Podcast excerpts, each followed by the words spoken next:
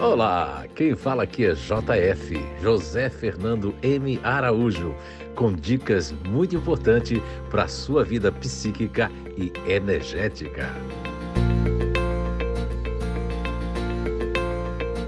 Olá, então estamos de volta com mais um podcast de uma série muito especial. A nossa nova série é Amígdala Cerebral e as Travas e Crenças de cada GNI e personalidade. Então vamos fazer uma iniciação. A amígdala, né? O que é a amígdala cerebral, né? A amígdala não é apenas responsável por gerar resposta de luta ou fuga.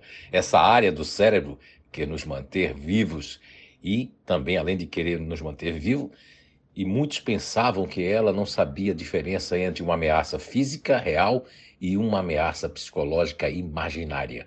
Um exemplo de crença originária da amígdala é a crença de que alguns problemas não têm solução. Então, isso atrapalha muitos grupos naturais de inteligência e cada um tem a sua resposta de acordo com os campos né?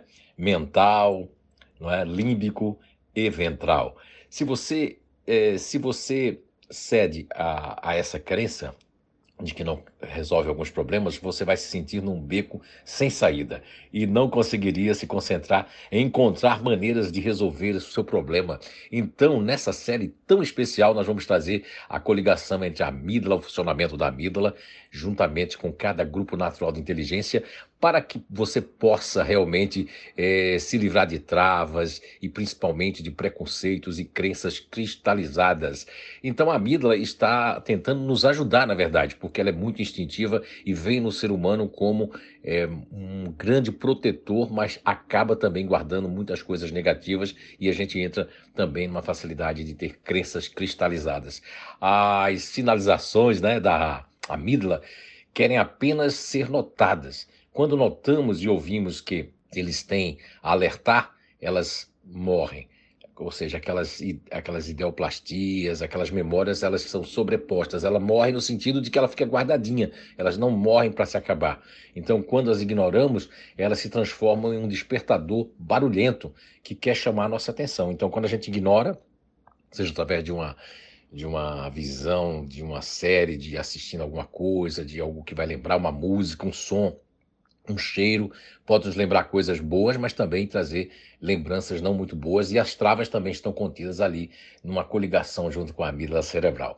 Então, para combater isso, você pode usar a frase obrigado por me alertar para a amígdala cerebral, mas não é tão fácil, porque cada grupo natural de inteligência tem uma maneira de interagir e de se utilizar da amígdala cerebral, principalmente no, nos campos cognitivos e principalmente né, no sistema, é, vamos dizer, em todo o sistema límbico, né?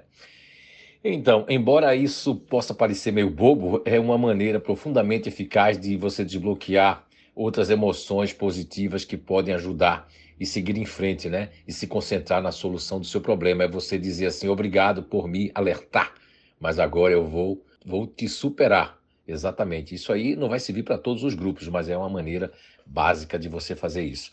Lógico que ao longo dessa série que nós vamos estar trazendo aí para cada grupo natural de inteligência como realmente interagir com a amígdala cerebral, como é que funciona a minha amígdala JF.